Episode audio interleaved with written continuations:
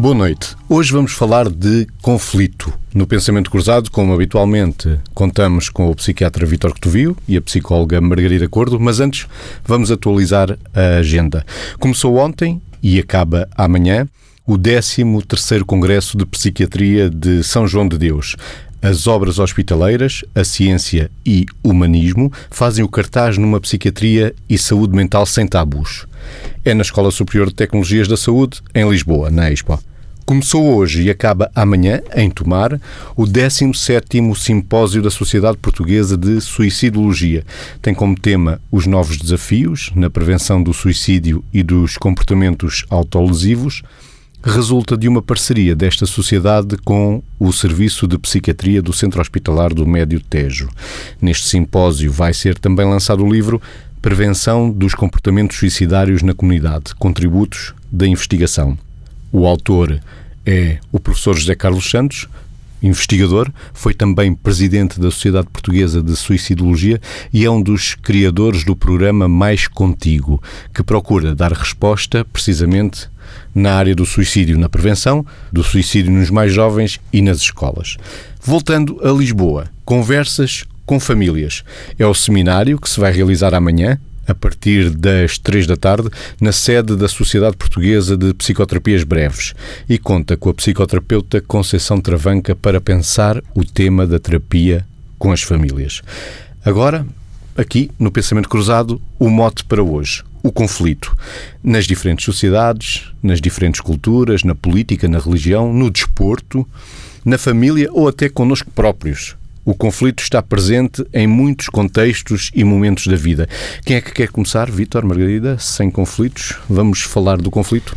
Antes de mais, dizer que eh, em relação uns com os outros não temos forma de não comunicar e ao mesmo tempo que não temos forma de não comunicar e como não temos forma de não comunicar, não comunicar, não temos forma de não conflituar.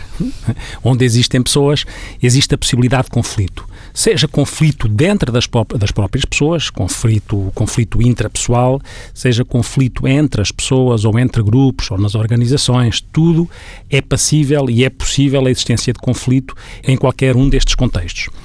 E o conflito em si não é qualquer coisa que, uh, tem, que tem de ser um mal. É importante conf, conflituar e, do conflito também podem nascer e nascem muitas vezes coisas boas, como a capacidade de mudar, de, de criar, de, de, transformar, à custa de pontos de vista e perspectivas diferentes que advêm ou que estão na base na, daquilo que é o conflito. Sendo que, em primeira instância, o que diremos é que uh, é muito importante ter a noção que nós uh, comunicamos verbalmente, mas comunicamos mais não verbalmente.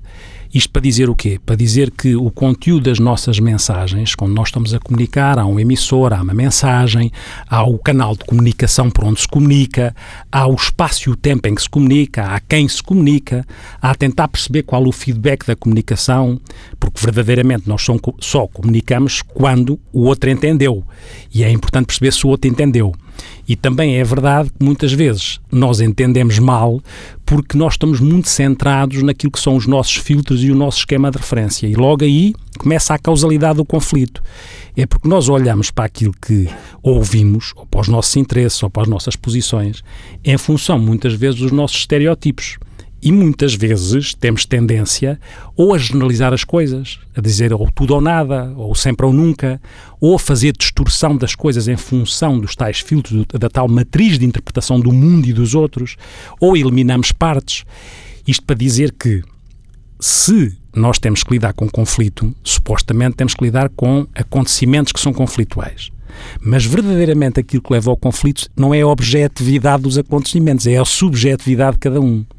E é aqui que está esta questão muito importante de tentar entender como é que na comunicação que alguém está a, a, a travar com outra pessoa, e travar parece já uma luta, não é? Porque para resolver um conflito, ou, ou resolvemos por diálogo, ou resolvemos por força, e se calhar dá jeito de resolver por diálogo, mas nesta, nesta, nesta relação entre aquilo que a pessoa está a dizer e a comunicação não verbal, a forma como aponta ou não aponta o dedo, a forma como mete as mãos na anca, a forma como uh, mete um olhar mais, mais irónico ou mais de desprezo, todos estes parâmetros da comunicação não verbal fazem parte daquilo que é a possibilidade de resolução de conflito ou a acentuação de conflito. E aí falamos da personalidade que é determinante na gestão do conflito. Uhum. Perceber o que é que é realmente para se discutir como um problema ou um desafio, ou o que é que é nosso e nós estamos a bloquear para que uh, o tava, conflito seja resolvido.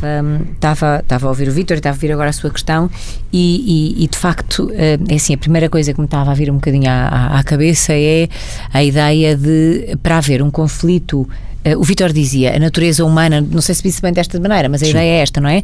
Enquanto há homens, há conflitos. E uh, é verdade que para haver um conflito tem que haver divergências, e as divergências, em boa parte, as divergências não são dramas, são diferentes opiniões que decorrem naturalmente das diferentes personalidades das pessoas, das diferentes, das diferentes experiências de vida, das diferentes formas como cada um se vai enquadrando no contexto em que está, e por isso é que nós falamos de conflitos desde o o mundo, aos países, às organizações, às famílias, às relações a dois até. Portanto, o conflito existe onde o homem existe porque as pessoas não pensam todas da mesma maneira.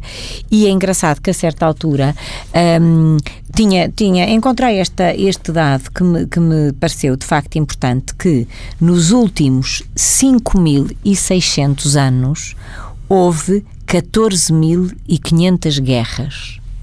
E de facto, depois de, um, de uma outra fonte que não, que não retive, nos últimos 3.400 anos só houve 286 ou 296, portanto menos de 300 anos de tempo de paz, isto globalmente falando em termos do universo. Ou seja, isto quer dizer alguma coisa. Agora, a questão do conflito é, o conflito pode ser ele mesmo, a maneira, a partir da maneira como é gerido, a partir das personalidades das pessoas que nele intervêm, a partir da consciência ou não que há eh, para se chegar a bom porto depois de um conflito, deve haver objetivos comuns que se querem alcançar e não propriamente posturas destrutivas de antagonismo, não é? A partir de determinada altura, se as pessoas tiverem a convicção que querem chegar a um bom porto e a um porto comum, a verdade é que o conflito pode ter, uh, digamos, um resultado francamente construtivo. Nós às vezes temos um bocadinho a ideia que o, o preconceito, vá, uma ideia preconceituosa de que conflito tem sempre que gerar uh, discussão acesa, discussão para destruir o outro, mas há diferentes atitudes na gestão e no debate do conflito e uma delas também é a cooperação. Não tem que ser a manipulação, não tem que ser a competição perversa, pode ser claramente a cooperação. Isso, que é uma, é uma das estratégias que se utiliza, francamente, para, um, para poder gerir os conflitos em determinados enquadramentos e em determinados contextos. E daí que a saída de um conflito pode ser uma enorme oportunidade para uma organização, a saída a partir da boa gestão, não é? Pode ser uma boa oportunidade para que a organização uh, cresça, para que a comunicação entre as famílias melhore, para que os padrões de interação sejam muito mais construtivos para as pessoas envolvidas e aqui podemos estar a falar de, de volto a dizer, de países, podemos estar a falar de famílias, podemos estar a falar de organizações, podemos estar a falar de, uh, uh, digamos, debates de dimensões mais ou menos alargadas. Agora, para mim é claro, onde existe homem, existe conflito não tem que haver conflito, digamos, não tem que haver preconceito sobre o conflito ou preconceito sobre o conflito, porque o conflito frequentemente é oportunidade e não tem que Até ser necessariamente destrutivo. Muitas é? vezes é o preconceito e o prejuízo que é causa de conflito. É? Exatamente. A tal subjetividade. Porque o grande desafio para tentar trabalhar o conflito é como, como é que nós saímos da, das pessoas, não fulanizamos o conflito e passamos para os acontecimentos. E da mesma maneira, como é que nós transformamos o conflito, muitas vezes a hostilidade, numa coisa qualquer que é a identificação de um problema para resolver. Eu costumo dizer que nós às vezes confundimos quer queixas com problemas, quer conflitos com problemas neste sentido. Quando eu me queixo de uma coisa, não quero resolver nada. É importante que eu identifique um problema, porque para o problema pode haver uma solução. O mesmo se diz em relação ao conflito. Se o conflito tiver só neste âmbito em que a Margarida referia, que é um âmbito mais de competição, que é uma pode ser uma forma de resolver o conflito, mas por imposição de alguém sobre outro alguém. O grande desafio é como é que se coopera de maneira a criar a identificação de pontos comuns para criar soluções. Um e conflito é que as... em que as lutas de poder não entram. Exatamente, e como é que as pessoas conseguem acreditar ambas que se cooperarem todos beneficiam? É que às Sim. vezes é exatamente isso, é as pessoas quando estão no debate do conflito uh, entram, pelo menos em termos de representação interna, entram numa luta de poder. Porque às tantas é, se tu ganhas eu perco, se eu ganho tu, perca, não, tu perdes. E não é, é, isto. E este muitas vezes é o grande desafio nas organizações. Exatamente. Quando se conflitua nas organizações, se tivéssemos que resumir, diríamos que é por uma questão de uh, uh, umbigos profissionais, narcisismos profissionais ou de lutas de poder. São as grandes questões ou, nas organizações. Ou pelo poder. Ou pelo poder. E depois, a estratégia que se utiliza, existem várias estratégias. E como eu digo, elas podem. A, a ideal seria esta de cooperação, mas isto é ideal. Muitas vezes há aquela de competição e dominação em que alguém, que é o chefe, manda e resolve por decisão. Outras vezes as pessoas têm inquietação com o conflito e fazem evitamento, fuga do conflito. Uhum. E há pessoas que se acomodam, ou seja, né, prefiro vale mais um pássaro na mão do que dois a voar. E acomodam-se. E, portanto, esta relação entre acomodação, fuga, a cooperação, uh, dominação e muitas vezes outra, outra forma que é a cedência. Muitas vezes, que é o compromisso, às vezes, as pessoas têm que dizer assim: bom, eu cedo um bocadinho aqui, cedo um bocadinho dali, não é a melhor solução, para mim não é a solução ideal, mas é a solução possível e agora que é, decidimos, vamos todos nela. Que é uma outra forma de tentar resolver. Nem sempre se consegue resolver com grandes vantagens para todos. Pois. Sendo que o ganha-ganha uhum. é sempre a melhor solução e é muitas vezes possível. O ganha-perde é sempre um jogo de poder em que alguém mesmo na forma de comunicação, ligando a comunicação ao conflito, uhum. ela está elencada a estas formas de tentar resolver que acabámos de dizer e que eu acabei de referir. Porque Sim, pessoas... sobretudo era importante que as pessoas não tivessem medo do conflito, uhum. acomodando-se a ele ou fazendo de conta, deixa ver se isto, como é que a coisa, a coisa se aguentou, sim, coisa como é que o ambiente está, se a coisa sim, passa, sim. exatamente. Porque... E, e, muitas vezes, como até há pessoas que se humilham de uma forma muito subserviente, não é? Porque têm medo de perder mais uhum. do que aquilo que queriam se conflituar. Claro que às vezes isso depende dos interlocutores, porque só existirem interlocutores mais cínicos, mais perversos. E lá está o tipo de comunicação. Uhum. E, o, e, o alinhamento entre alguém que pode estar a dizer a alguém: Ah, eu não me importo que você tenha uma opinião diferente da minha, diga lá qual é a sua. Mas diz isso um bocadinho com um olhar sobranceiro e com um sorriso irónico, lá está a importância da comunicação não verbal. O outro não vai acreditar que aquilo é verdadeiramente autêntico, não é? Admitem que quem domina um assunto tem muito mais facilidade em discutir a diferença? Eu acho que é assim, quem domina um assunto tem mais credibilidade para poder uh, utilizar um conjunto de argumentos, desde que não sejam manipulatórios, para ajudar todos a pensarem e chegar a um melhor porto comum, que será, uh, digamos, o caminho mais construtivo do debate de um conflito. Pronto, esta é, esta é a minha crença. Não sei o que é que você. Mas Victor, sim, mas acho que quem domina um assunto neste sentido da credibilidade. Vitor, e o poder fica posto de lado? Não, a questão, é, a questão é como é que o poder é colocado. Uma coisa é a autoridade empática, outra coisa Exato. é o autoritarismo. Exatamente. Eu, com a autoridade empática, sou capaz de ter escuta empática. E para o conflito é muito importante ter escuta empática. Verdadeiramente ouvir o outro, tentar, tentar perceber a opinião do outro, no fundo, trocar de cadeira.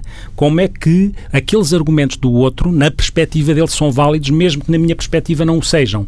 E como é que isso admite que na matriz comunicacional ambas as pessoas, ou ambas as entidades, ou ambas as equipas uhum. possam ser assertivas na forma de comunicar, ou seja, defender os seus pontos de vista, mas respeitando os dos outros. Uhum. Mas muitas vezes a, a, forma de comunicação não é assertiva, ou porque é agressiva e, portanto, a pessoa quer impor o seu ponto de vista, ou não. Para ou porque é outros, é manipulatória, às muitas vezes, vezes é manipulatória. Exatamente. Mais que agressiva é tentar, de uma forma perversa, manipular o outro. Uhum. Não é só impor, é manipulá-lo, a levar a fazer aquilo que eventualmente tem truque por trás e, portanto, estes padrões de comunicação, desde a assertividade à agressividade, à manipulação, ou então a passividade do, da tal pessoa que desiste e que tem uma comunicação e que tem uma comunicação com outra e diz vai faz lá tudo o que quiseres que eu já não me importo e abdica dos seus próprios pensamentos, das suas próprias ideias ou dos, dos seus próprios sentimentos em relação às coisas. Até porque as pessoas não têm que ter, acho, é a minha opinião, quer dizer, não têm que ter medo de serem cuidadosas na forma, não é? Na forma de comunicar,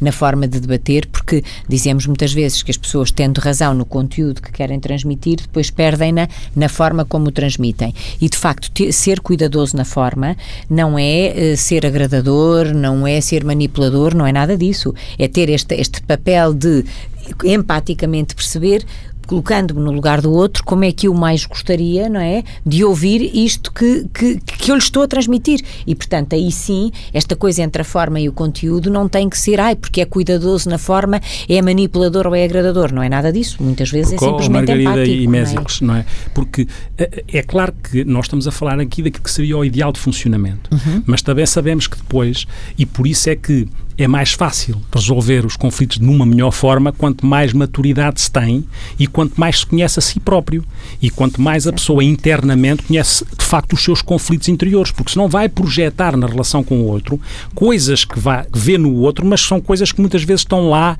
lá vêm lá atrás e que aquele, porque disse de uma maneira, lembrou-me uma coisa não resolvida inconscientemente, às vezes com o meu pai que também dava um grito, ou, ou com a minha mãe, ou com o meu tio, seja com quem uhum. for, ou com o meu anterior chefe. Era por aí que eu ia com a pergunta anterior, porque muitas vezes o silêncio não quer dizer também subserviência. O silêncio quer não, dizer não. não me vale a pena discutir não, não, isto. Não, não, não, Mésicos. Inclusive há muito tipo de silêncio. Curiosamente, o silêncio é uma forma de comunicação, mas há, há silêncios vazios, que a pessoa não tem nada para dizer. Podem existir silêncios cheios, em que a pessoa tem muito para dizer, mas não sabe como. Podem existir silêncios manipuladores.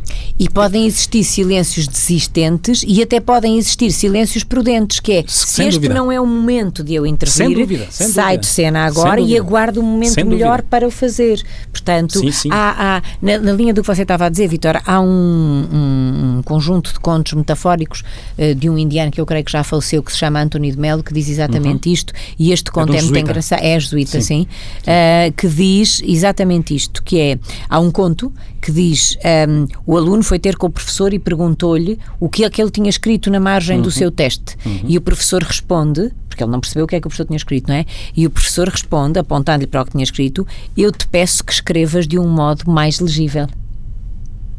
É? Ou seja, aquilo que o aluno não conseguia entender na letra do professor, o professor não tinha conseguido entender na letra do aluno. Ou seja, não é? é esta coisa E este aspecto fundamental da comunicação, uhum. para tanto quanto possível evitar o conflito quando é possível, é fundamental, que é as pessoas tentarem perceber verdadeiramente o que o outro quis dizer. Porque como nós temos tendência a interpretar segundo o nosso esquema de referência, segundo os nossos filtros, podemos estar a distorcer, podemos estar a eliminar por conveniência ou encontro daquilo que nos interessa. E pode não ser aquilo que o outro está a dizer. Nós temos que conferir. E o conferir, muitas vezes, é importante é a forma como se confere. Porque quando eu estou a falar com alguém, um pormenor, eu posso dizer ao outro: Entendeste o que eu disse? Ou posso dizer fiz-me entender, fiz-me perceber, porque quando eu estou a dizer entendeste, provavelmente posso estar a fazer um juízo de valor algumas vezes achando que ele não tem capacidade de entender. E isto, ou fiz-me entender, será que eu me fiz entender é completamente diferente. Assim como eu dizer, quando estou a conflituar, dizer eu sinto isto com o que tu estás a dizer, em vez de dizer tu fizeste isto, tu és assim. É, eu penso assim, eu senti isto. Ou esta forma de entrar para a resolução de conflito faz logo toda a diferença. É onde pôr a coisa, no eu ou no outro. Tal é? qual, faz toda a diferença. A Margarida referiu aqui a este conto, uh, e para se perceber como é que sempre os pontos de vista uh, uh, do ser humano, obviamente, são diferentes, e como é que por isso não tivemos em atenção, é muito fácil conflituar, eu vou, vou partilhar convosco uma, uma, rapidamente um pequeno texto, podia ser uma poesia em relação a isto, que é de um, de um, de um autor chamado Blondel, que diz quando ele não acaba o seu trabalho, é um preguiçoso.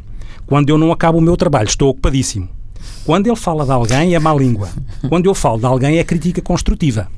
Quando ele mantém o seu ponto de vista, é teimoso. Quando eu mantenho o meu ponto de vista, sou determinado. Quando ele não me fala, é mal criado. Quando eu não lhe falo, é uma simples distração.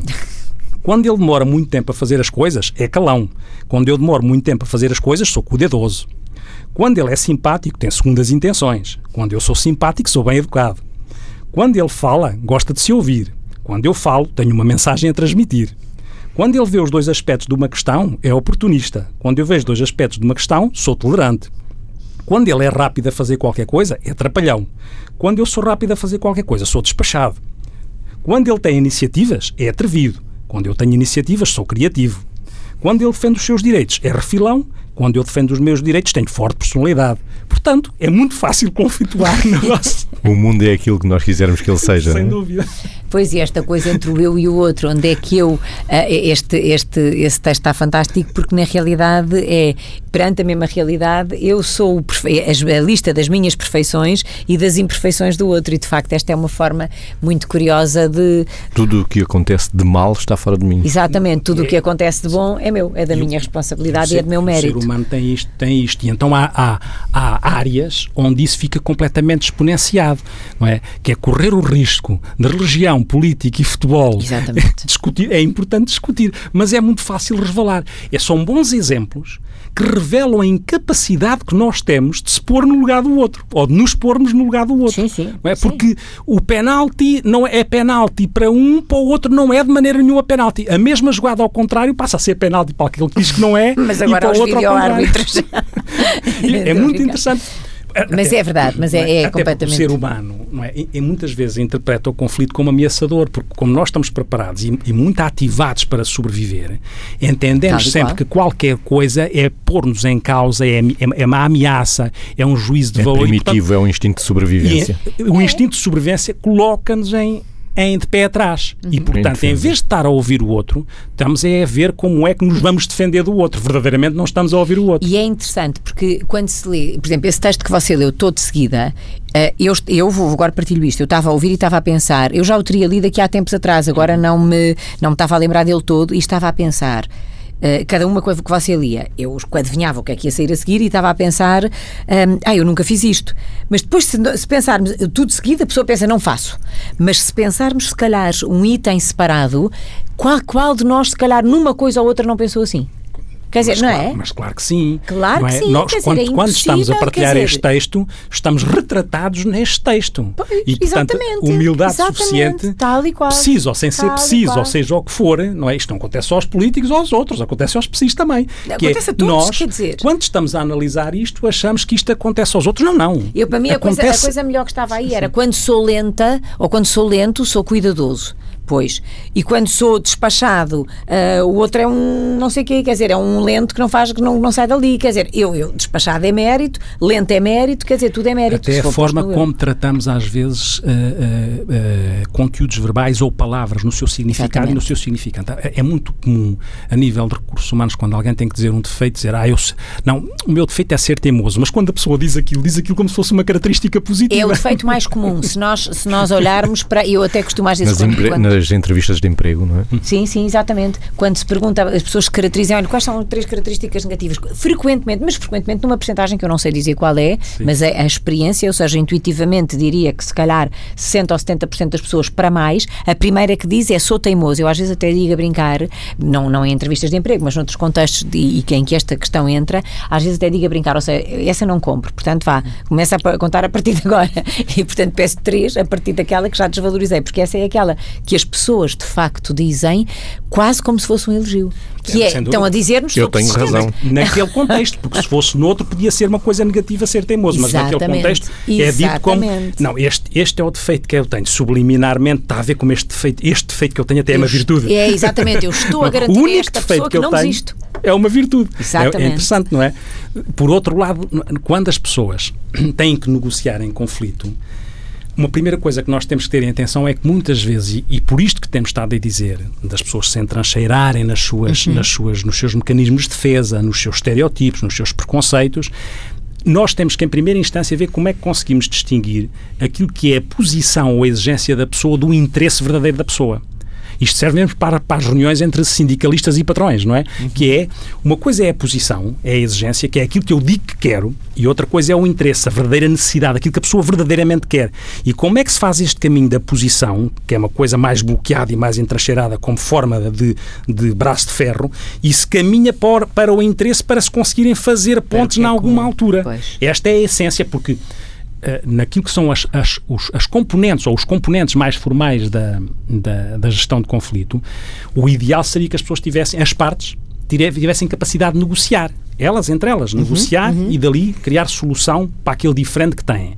Mas muitas vezes é preciso a mediação, que é a introdução de uma terceira parte Sim. para mediar aquele conflito que as pessoas não conseguem. E essa terceira parte que ser alguém com alguma confiável, alguém que, que saiba guardar segredo, alguém que seja neutro, não é? E as pessoas que não tenham muitas vezes o preconceito de pedir ajuda quando ela faz falta, não é? Uhum, Até sim. porque nós, é? nós vemos muitas vezes que nas, sei lá, tanto nas organizações, mas nas famílias, agora eu estava mais um bocadinho na, na, na minha área, quer dizer, de facto. É a família. Uh, as uhum. famílias, uhum. de facto, as famílias, muitas vezes o conflito pode gerar ruptura, mas não tem que gerar ruptura. Uhum. O conflito, mesmo nas famílias, pode conduzir à infelicidade se for um estado permanente em que as pessoas vão uh, arrastando ou empurrando, fazendo conta que não. Aquilo que falávamos há pouco, Sim. que vão disfarçando, que vão. Ai, se agora não estamos mal, então é melhor não tocar no assunto, e aqui entra o fator medo na relação. Portanto, depois há aqui toda uma série de outros aspectos,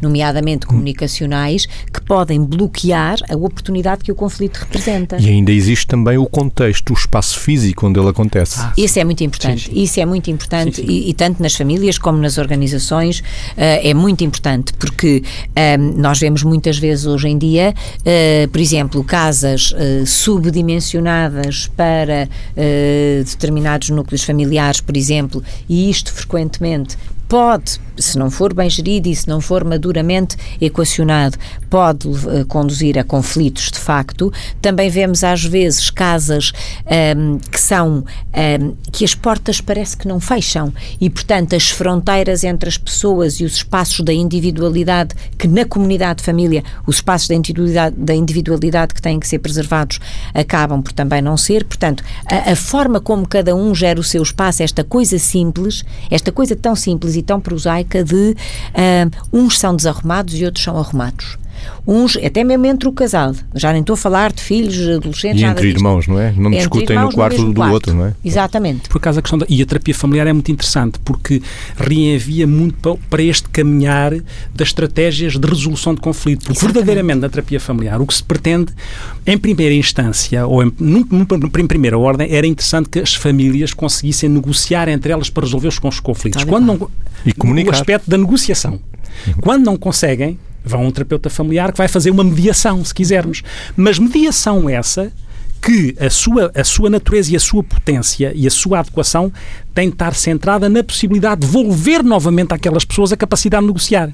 Essa mediação deve, no fundo. Que é a autonomização da família a funcionar qual, bem no fim do processo, exatamente. Para não chegar a uma coisa bizarra que não deve e não acontece nas famílias, mas acontece nas organizações, é que a mediação já não resolve, ou a conciliação, que é uma forma mais informal de, de mediação, se quisermos, não resolve. E nas organizações ou em, entre grandes instituições, muitas vezes é preciso aparecer a arbitragem, que é alguém de uhum. fora que vai tomar uma decisão para os outros. Claro que nós não queremos que isso aconteça nas famílias, mas, mas, mas acontece noutras instâncias, em outras instâncias. Este espectro de gestão do conflito, desde aquilo que seria o mais natural, que as pessoas terem a capacidade de forma autónoma, responsável, assumirem a sua, a sua negociação para resolver diferentes, uhum. ou então às tantas tem que ver vinha alguém impor uma decisão porque aquilo estava tão fraturante, não nas famílias, mas numa Sim. organização laboral, imaginando, que alguém tem que arbitrar um conflito que não pode ser resolvido por outros. Mas que não é essa, não é esse, esse, esse é no limite, são os conflitos mais irresolúveis. Claro. Mas este comportamento de discutir no meu terreno vem dos tempos primários, porque já reparamos isto nos irmãos, famílias que têm vários irmãos, se há um irmão que discute com uma irmã, não discute com ela no quarto dela prefere discutir no quarto dele no e vice-versa, no seu território. Sente-se mais no seguro. No território sente... que é securizante. Isto mais tarde vezes... perpetua-se na, na, Venha ao meu gabinete. Exatamente. E, e esses são os truques, às vezes, mais perversos. E é diferente. E venha ao meu sim. gabinete, é na sala de reuniões, vou eu ao seu sim, gabinete. Sim. Tudo isto tem leituras e diferentes. tudo isso na comunicação não verbal é altamente significativo, que é um mundo da comunicação não verbal, no impacto que ela tem para a criação de conflito ou para a resolução do conflito. Exatamente. Porque alguém, alguém que está numa sala não é só ouvir ao gabinete. Às tantas. Levanta-se, recebe sentado. Sentam os outros exatamente. todos, sentam-se os outros todos e ele e está levantado. Não é? há, há determinados pormenores, não é? Não é só no olhar, não é só na, nos gestos, não é só na, na forma como as pessoas se colocam, como eu há, há bocado dizia, ou com o um punho fechado, ou com o dedo apontado, ou com os braços cruzados no peito, com um tom de voz, ou com de voz, sim, isso é. mesmo. Não? É? Nós sabemos uma série até de, vamos dizer assim, são estratégias, mas pr pr pragmaticamente são truques. Quando não temos tempo e queremos resolver uma coisa que não chega a ser um conflito ou empurrá-la para a frente, e como é que isso se faz para que as pessoas não vamos dizer assim, abanquem e depois extravasem para dentro de um tempo que nós já não podemos disponibilizar. Uh, portanto, há aqui toda uma série de outros aspectos. Quem é que se levanta, onde é que se reúne, uh, fala-se de ampassando num corredor ou fala-se. Uh, bom, isto, isto é, é dá pano para mangas. Por outro lado, há aqui uma questão, há bocadinho estava-me a lembrar, depois não disse em termos de famílias, neste, neste aspecto que chega muitas vezes a ter que se pedir ajuda, que é as pessoas às vezes, e este é um apelo, e também nas organizações, quando às vezes é preciso pedir que venha um mediador exterior, não é? Mas nas famílias, às vezes as pessoas deixam chegar tarde demais uh, o pedido de ajuda, ou fazem tarde demais o pedido de ajuda, porquê? Porque o conflito uh, para as pessoas frequentemente um, pode, pode suscitar outro tipo de sentimentos, mas, mas há dois que são muito frequentes, que é o medo e a vergonha. Ou seja, o medo de o conflito pode rebentar com isto, portanto, deixa aqui aguentar e neste aguentar sem resolver, as pessoas não percebem que frequentemente a coisa se pode estar a agravar, não é? Porque o cotidiano não para.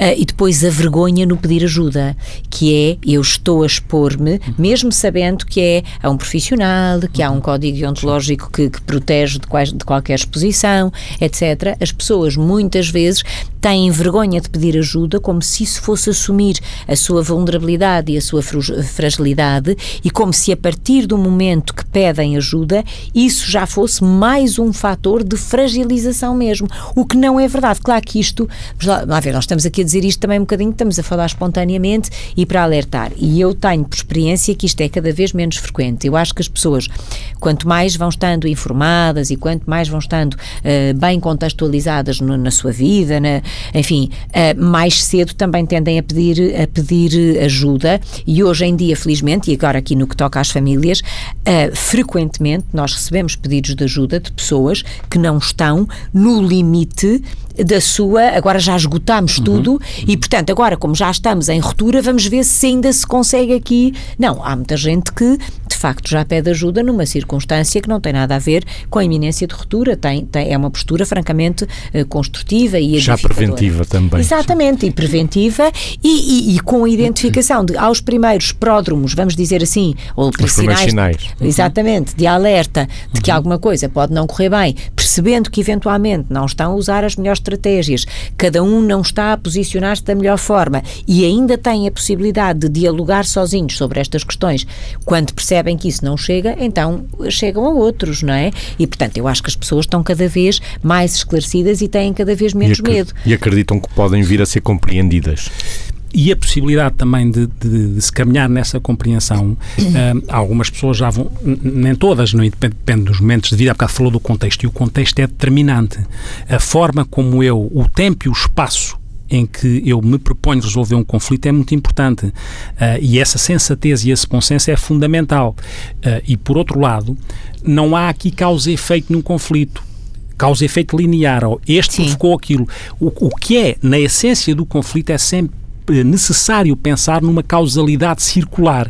Uma coisa que foi causa agora pode ser efeito amanhã ou efeito ainda hoje em função daquela causa que em mim provocou um determinado tipo de impacto e esse impacto é, tem, tem ressonância, tem réplica no outro. Portanto, é fundamental esta noção de causalidade circular que tira o ónus da, da culpa, se quisermos, Sim. de um lado, põe a responsabilidade na reciprocidade daquilo que acontece. Este, este conceito. vários fatores que podem contribuir, não é dúvida, uma causa é? única para um efeito único. Tal não é? Porque... Portanto, as os fatores uhum. que contribuem geram determinado tipo de Sim. consequências que retroagem, por sua vez, sobre aqueles Tal fatores qual. que contribuíram Tal e é qual. nesta dinâmica que, que as, as, coisas, coisas acontecem. É? acontecem. E, no, e no fim troca-se a culpa pela responsabilidade. Sempre, e pelo compromisso. Porque se nós quiséssemos olhar para uma, de uma forma assim mais simplista para, para esta ideia dos pontos de vista, a noção é esta, não é?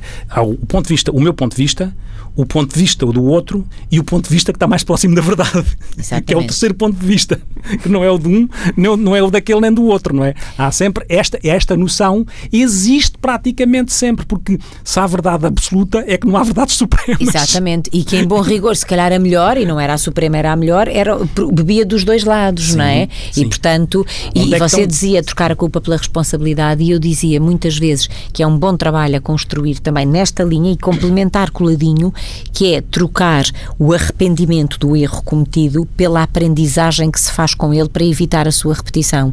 Ou seja, esta coisa de utilizar o erro como fonte de aprendizagem e não como fonte de arrependimento que leva à culpa eh, e que às tantas depois desresponsabiliza, porque a pessoa completamente culpada uhum. está, está, está destrutivamente a fazer um processo interno que não é construtivo, uh, isto não leva a nada, não é? E outra Portanto, coisa, fazer Margarida, estas duas... ligada à culpa que é trazida muitas vezes para o conflito são os sentimentos anteriores. Exatamente. Quando Exatamente. se está a resolver um conflito, cuidado com o que se traz do passado, não é? Porque as pessoas têm que resolver uma coisa que está a acontecer ali com a capacidade de se projetarem no futuro como algo que soluciona. Uhum. As pessoas, ao trazerem arrependimento em cima dos ombros, vão pôr esse fel, essa toxicidade Sim. naquele conflito, quando naquele momento não é aquilo que está a passar. E isso mina muitas vezes a capacidade de resolução do conflito.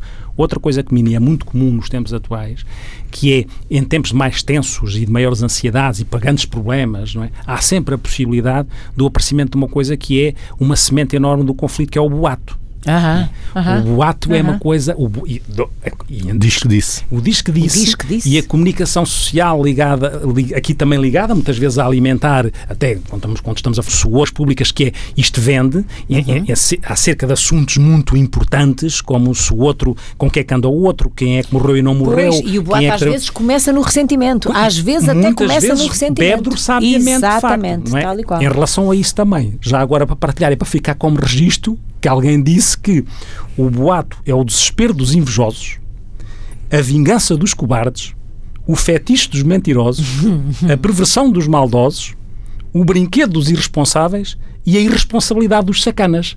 É uma coisa interessante de se dizer. Não sei quem disse, mas que está dito, está dito. Isso é curioso porque, no fundo, quando nós pensamos nisto tudo e que se faz uh, através da comunicação, a comunicação, no fundo, é, é a materialização, não é? Uh, dos pensamentos e dos sentimentos, não é? Porque, no fundo, como é que nós materializamos aquilo que vai dentro de nós para chegar ao outro através daquele canal de comunicação? É porque, daquele canal, é porque efetivamente comunicamos. E isso que aí está não é mais nem menos do que um espelho de, de enfim, de potenciais sentimentos a caracterizar uma forma de comunicação que é, que é perversa, que é destrutiva, que é uh, desadequada, que é demolidora e, e, que eu acho que se tem que ter algum cuidado porque na realidade o que nós, quando nós falamos aqui de conflito e de comunicação, o que é que nós todos ambicionamos como fonte construtiva para isto tudo? É o alcance da paz. Estamos a chegar ao fim de mais um pensamento cruzado e das perguntas que ficam, podíamos falar do que passa através da musicalidade da voz? Vítor?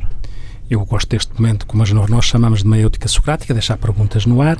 E ah, uma coisa fundamental é: será que nós verdadeiramente, quando estamos a ouvir o outro, estamos a ouvir o outro ou estamos essencialmente a pensar no que vamos dizer a seguir para atacar o outro?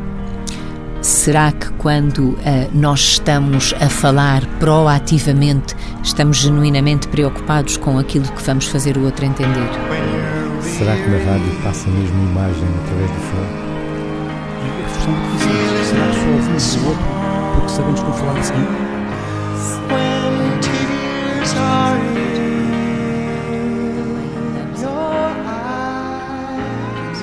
I will try them